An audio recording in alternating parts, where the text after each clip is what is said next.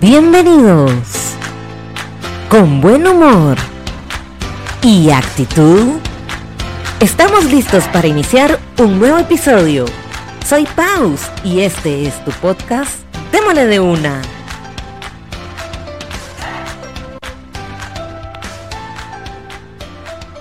Hola, hola, ¿cómo están? Bienvenidos al episodio número 4.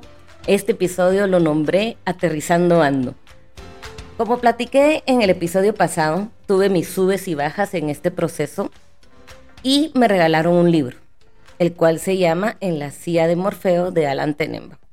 Yo no sé si ya lo leíste, si ya lo leíste tal vez vas a tener un poquito de idea de lo que voy a platicar. Si no lo has leído, te lo recomiendo. Es un libro súper fácil de leer y que de verdad, si tienes la imaginación como yo la tengo, yo sentía que estaba en una película. Me lo viví tanto que hasta le puse una voz que cuando conocí a Alan era así como, pues chica, hace match. Realmente lo describe tan bien que hasta me lo logré imaginar y, escuchar. Pues bien, este libro espero que a los que no lo hayan leído no les haga muchos spoilers, pero sí tengo que contar algunas partes que, que fueron las que realmente me motivaron mucho o me sentí identificada. En el libro hay una parte donde dice, en un momento todo puede cambiar, tu realidad, tu manera de vivir, tu forma de pensar, tu manera de querer, tu modo de valorar las cosas y hasta tus sueños. Todo puede cambiar. Cuando yo leí esa parte me quedé así como, wow, ¡Ah! sí, o sea, me sentí súper identificada. Claro, por supuesto, que lo que a mí me pasó versus lo que le pasó a Alan, o sea, no es nada. Alan es una persona que tuvo un accidente de joven y quedó en una silla de ruedas, sin movilidad desde el cuello para abajo. Y pues ha tenido que luchar mucho, pero ha logrado muchísimas cosas. La actitud que él tenía ante lo que vivió y con esas palabras de en un momento todo puede cambiar, fue cuando yo me sentí identificada y también muy motivada. Porque como les digo, lo que a mí me pasó versus lo que él vivió y cómo lo estaba enfrentando era así como, Paulina, sí, en un momento te cambiaron las cosas, eso no lo vamos a negar. Ese sopapo fue el sopapo del año. Y sí, no me lo esperaba, tenía muchos planes totalmente diferentes a los que estaba enfrentando en ese momento, ¿verdad? Y pues sí, eh, me hizo reflexionar. Sí, en un momento todo puede cambiar, pero también qué actitud le voy a dar a ese momento, qué voy a hacer ahora. Ahí fue donde ya venía yo, como les contaba, con una actitud bastante positiva, aunque como humana que soy, pues sí, con altas y bajas, pero ahí como que me dio más fuerza. Y como les contaba en el episodio pasado, tenía que conocer a Alan, tenía que conocerlo porque me encantó todo lo que fui leyendo y viendo cómo él batalló con una discapacidad 100 veces más de la que yo pude haber tenido al lastimarme un brazo. Y realmente muy motivador todo lo que leí. Y otra cosa que, que dice en el libro es, las cosas siempre pueden ser peor. Yo cuando lo leí fue así como, ¿es en serio? Te quedaste en una silla de ruedas, no puedes mover del cuello para abajo y me estás diciendo que las cosas pueden ser peor. Y me puse a leer, ¿va? Y en unas páginas más adelante, pues él dice, sí, pueden ser peor porque me pude haber muerto. Y pues tiene toda la razón yo me fui a mi caída y dije, bueno, ¿cómo pudo haber sido peor? Porque en el momento uno dice, a la gran qué cuentazo, qué dolor, cualquier situación que está pasando y uno siente que es el fin del mundo, que, que nada puede estar peor. Eh, y cuando ya lo reflexioné, dije, pues es cierto, si no hubiera metido la mano, tal vez me hubiera dado en la cabeza y quién sabe qué, qué pudo haber pasado peor. O esas cosas que, que lo atrasan a uno para que cuando, para evitar otras cosas más fuertes, no sé. eh, sí, me movió de nuevo el piso, me puse a analizar esto de si las cosas siempre pueden ser peor. Con esto también me puse a pensar, ok, ¿cómo tomamos esta frase, verdad? Porque las cosas pueden ser peor. Uy, se oye también un poco así como, ¡ah, la gran puchica! Esta vida va a ser tremenda, entonces ¿para qué voy a salir de mi casa? Porque las cosas van a ser peor. Pero no, no lo tenemos que tomar desde ese lado, ¿verdad? Sino que es, ok, lo que me pasó ahorita pudo haber sido peor.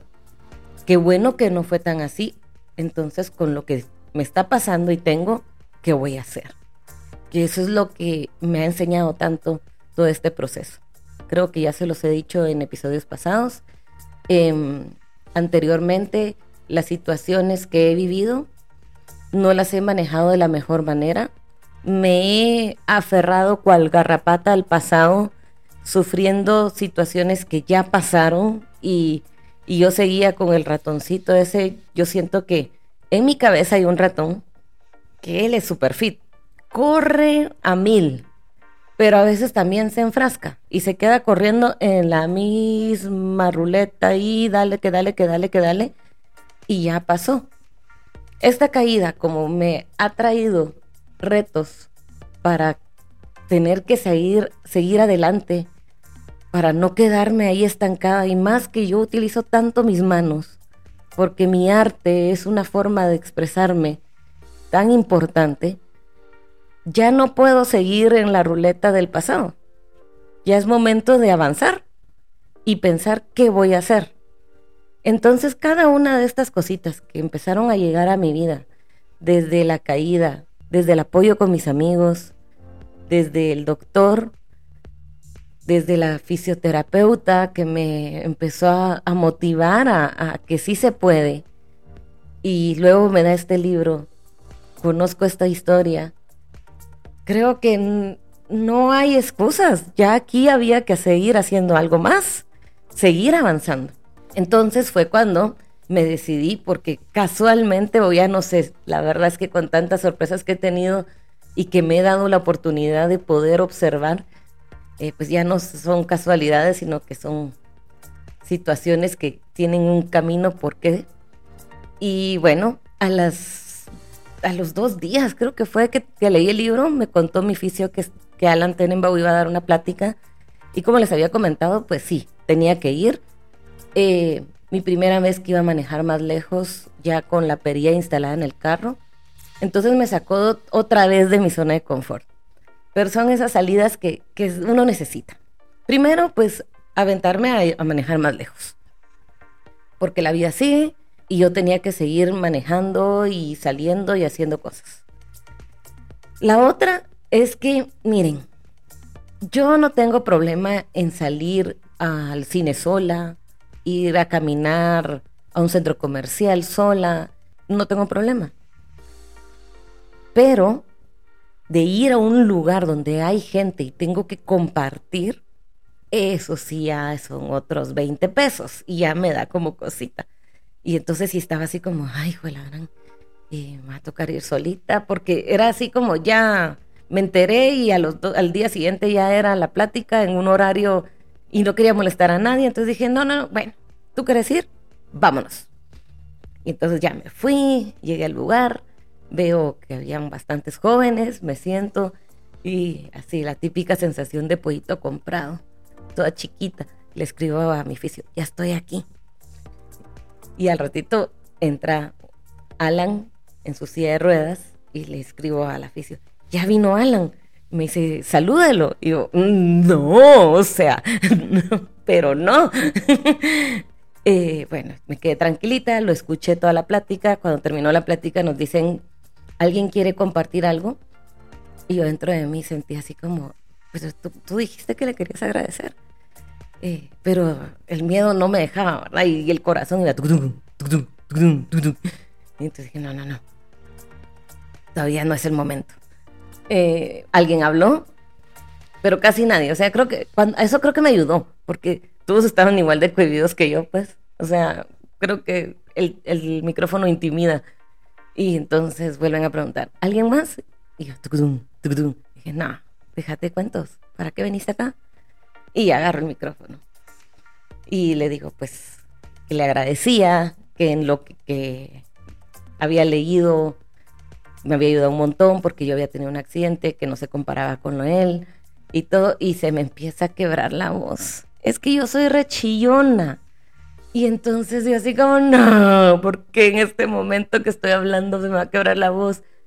Pero él fue muy lindo. Él se sonrió, eh, le pude dar las gracias, nos pudimos tomar una foto y, y bueno, salí de ahí muy feliz, muy feliz de escucharlo, de la motivación que, que me dejó y, y de que había logrado ya manejar y compartir con otras personas y que no pasaba nada. Estaba en la lucha. Así que bueno, me tocó ya empezar a poner en práctica lo que estaba leyendo, lo que estaba viendo y era echarle para adelante. Seguí trabajando en la fisioterapia, dándole duro, pero el brazo me seguía molestando mucho. Me dolía, o sea, ya habíamos logrado mover bastante, como les conté, o sea, ya tocarme la nariz ya era algo muy bueno, ya poderme maquillar, ya poder lavarme mejor el pelo, volvemos con mi, trauma del pelo. Y, y todas estas cosas pues me sentía ya mucho más útil. Y empecé a probar a hacer de nuevo mis esculturas. Y eso fue algo que no puedo, no sé, me cuesta describir un poco con palabras la sensación de finalmente agarrar un alambre, porque como les contaba, había que buscar soluciones. Yo trabajo con alambre que es un poco es flexible, pero no es tan suavecito, hay que ponerle fuerza. Pero la vida le va poniendo a uno las cosas. Solo uno tiene que estar como que con los ojos más abiertos. Y de repente descubrí un nuevo alambre. Estaba viendo eh, diferentes materiales, buscando para, para ver si ya podía empezar a hacer algo y encontré el alambre ideal. Uno delgado que se podía doblar fácilmente con mis dedos, no necesitaba fuerza, pero que sí se podía mantener eh, parado, rígido para mis esculturas. Y como les digo, la vida les va dando cosas a uno, pero uno tiene que estar atento, ¿verdad? Y poco, pocos días después de que yo había encontrado ese material y estaba así como pensando, ¿qué voy a crear? ¿Qué podría crear? Y mi mejor amiga Cabal me manda una imagen por WhatsApp que dice, los grandes cambios siempre vienen acompañados de una fuerte sacudida. No es el fin del mundo, es el inicio de un nuevo comienzo. Es que miren cómo nos van saliendo mensajes, pero solo si estamos atentos los vamos a recibir. Yo me quedé impresionada de la frase, me encantó, y ella me pone, Mira, me gustó mucho esa frase, pero la imagen que tiene sería muy bonita para una escultura. Y yo me quedé así como, wow, sí. Era una imagen de un rostro de una mujer con una mariposa en la nariz. Y, y fue la motivación para empezar a trabajar y probar. Dije, bueno, miremos qué vueltas tengo que darle al alambre la forma en que yo trabajo mis esculturas en alambre, y que es una característica muy mía, es que yo dibujo en alambre. Con un solo alambre trato de hacer casi toda la figura. Si no puedo toda la figura, por lo menos la base principal es de un solo alambre. Ya después le puedo agregar algunos otros elementos si es necesario. Pero esta era así bien interesante y la quería hacer con un solo alambre. En caso es que me puse unas almohadas, las famosas almohadas que han sido parte de mi vida en estos últimos meses. La coloqué, coloqué una mesa y empecé a darle forma, a darle vueltas. Y poco a poco me di cuenta que podía crear.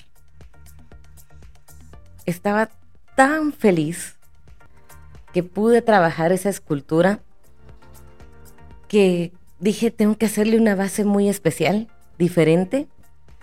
Yo hacía unos meses atrás, antes del accidente, había estado trabajando con resina, había empezado a entrar en ese mundo que es muy lindo y lo había dejado por un lado por el accidente.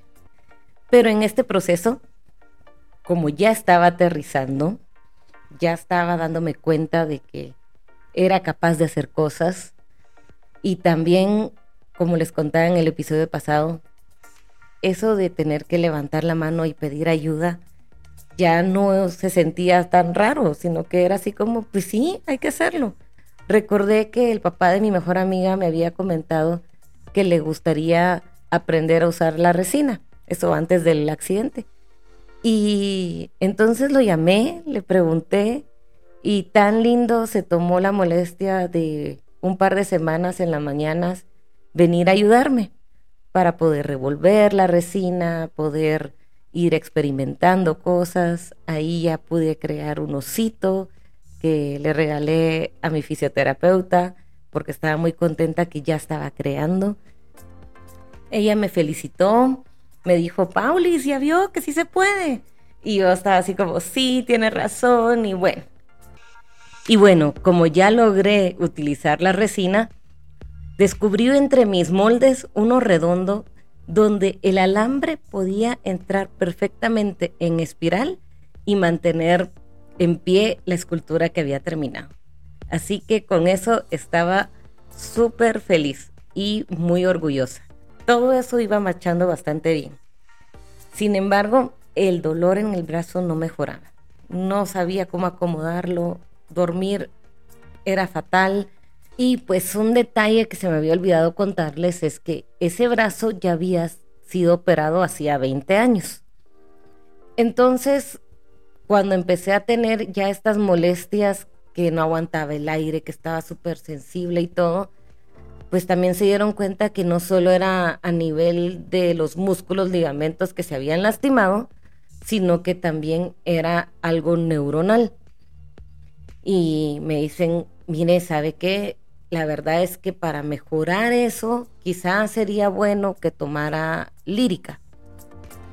En un principio dije, ah, bueno, sí, ok, agarré la receta y todo, pero, ay, no sé, sentí algo así como lírica, me suena, no sé por qué, y mejor me puse a investigar.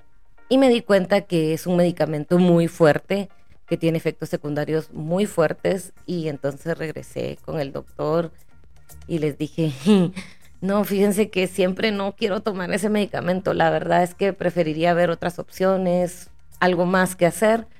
Entonces me dijeron, bueno, sí, sería bueno ir con un especialista en codo y mano. Empiezo a ir con un especialista que me manda a hacer algunos exámenes. Y para todo esto, pues seguíamos en pandemia. Eh, aquella cosa de que si uno estornudaba le dolía un poco la garganta, ya fijo tenía COVID. Y pues sí, cabal, me dio alergia, pero en ese momento yo dije, ¡Ah! no, sí, ya me dio COVID, ya saben, uno hipocondriaco y todo, yo, sí, esto es COVID. Entonces llamé a mi médica general y le conté que todos los síntomas que estaba teniendo y todo. Y, y, me dice, no, tranquila, eso seguro que no es COVID. Bueno, hágase la prueba, pero seguro que no va a ser COVID. Y ya que le había llamado para contarle todo mi estrés de mi supuesto COVID, pues dije, bueno, ya, aprovechemos y le cuento también lo que me pasó en mi brazo. Y le dije, mire, es que me caí, bla, bla, bla, bla, bla. Y me han estado recetando lírica y yo no sé si eso es bueno o qué debería hacer. Entonces ella me dijo, ¿sabe qué?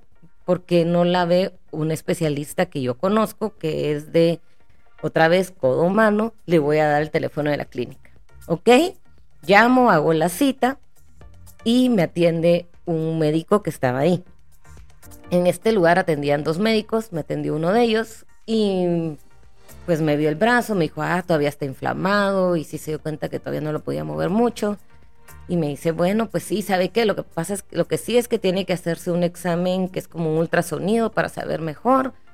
Me hice el ultrasonido y me dice, no, ¿sabe qué? Lo que tiene que tomar es lírica. Y otra vez con la lírica. Yo, no, es que lírica no quiero tomar porque no me siento cómoda. ¿Y qué medicamento está tomando? Para todo esto yo empecé a tomar ribotril para poder dormir, porque lo relaja uno, es un ansiolítico. y, y me dice, ay, pero si usted está tomando lírica, ribotril es lírica, es lo mismo. Y dije, no puede ser.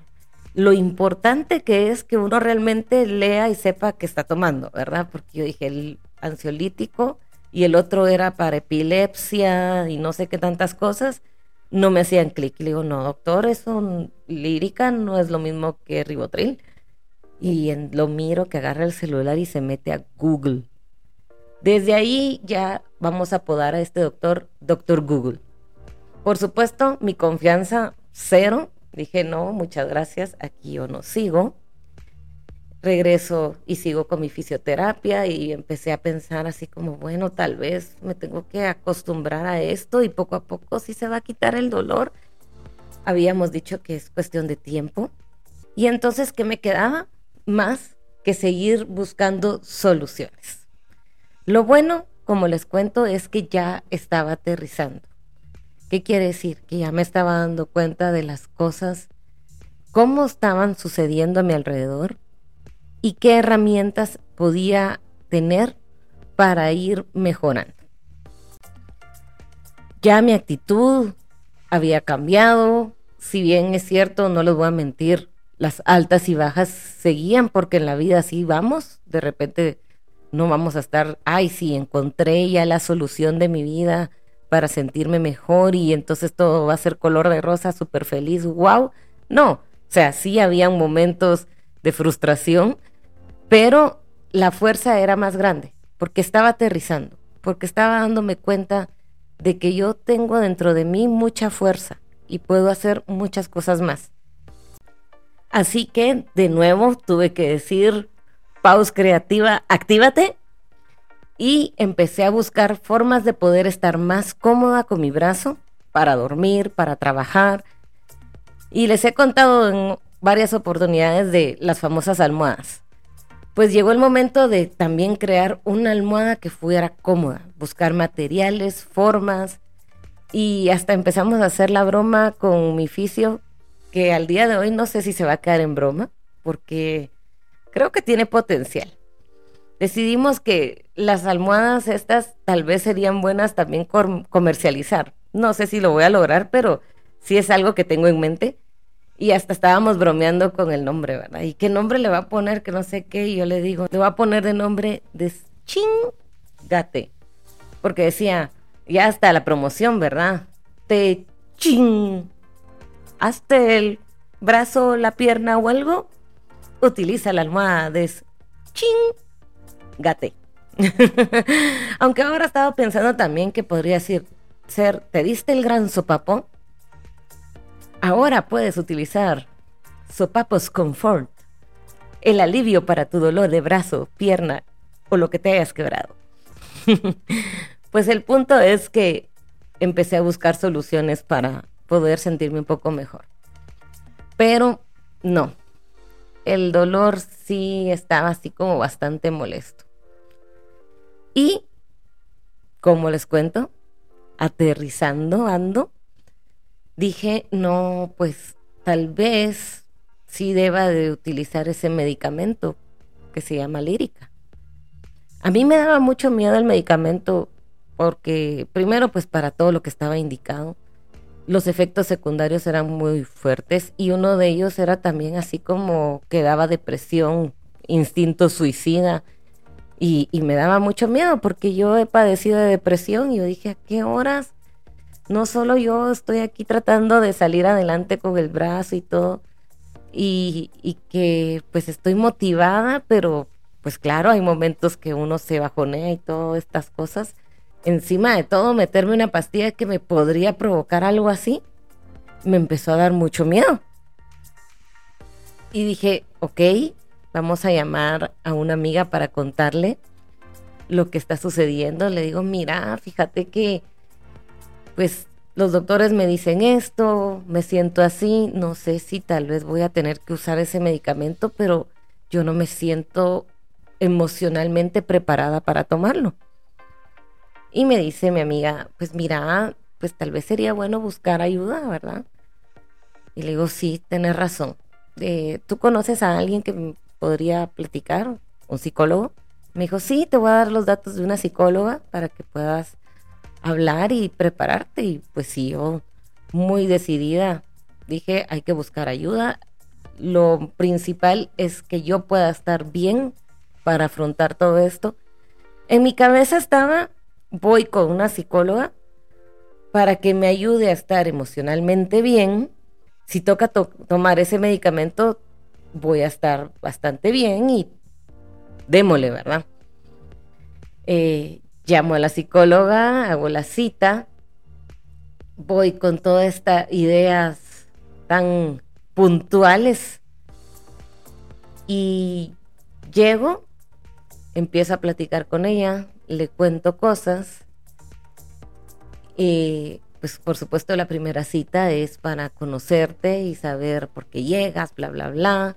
Pero ya desde la primera cita y que me empieza a hablar y todo, le digo, bueno, sí, en mi vida me han pasado cosas y todo, pero ya todo eso está trabajado, arreglado y todo, pero yo, yo vengo para estar un poco más fuerte y no caer al momento de tomar este medicamento. No me imaginé en lo que me estaba metiendo, porque uno va con unas ideas, uno se mentaliza de cierta manera y a veces se le olvida que hay más cosas que trabajar, pero también hay un mundo que uno descubre y en mi caso yo empecé a descubrir algo muy bonito. Y eso se los voy a contar en el próximo capítulo.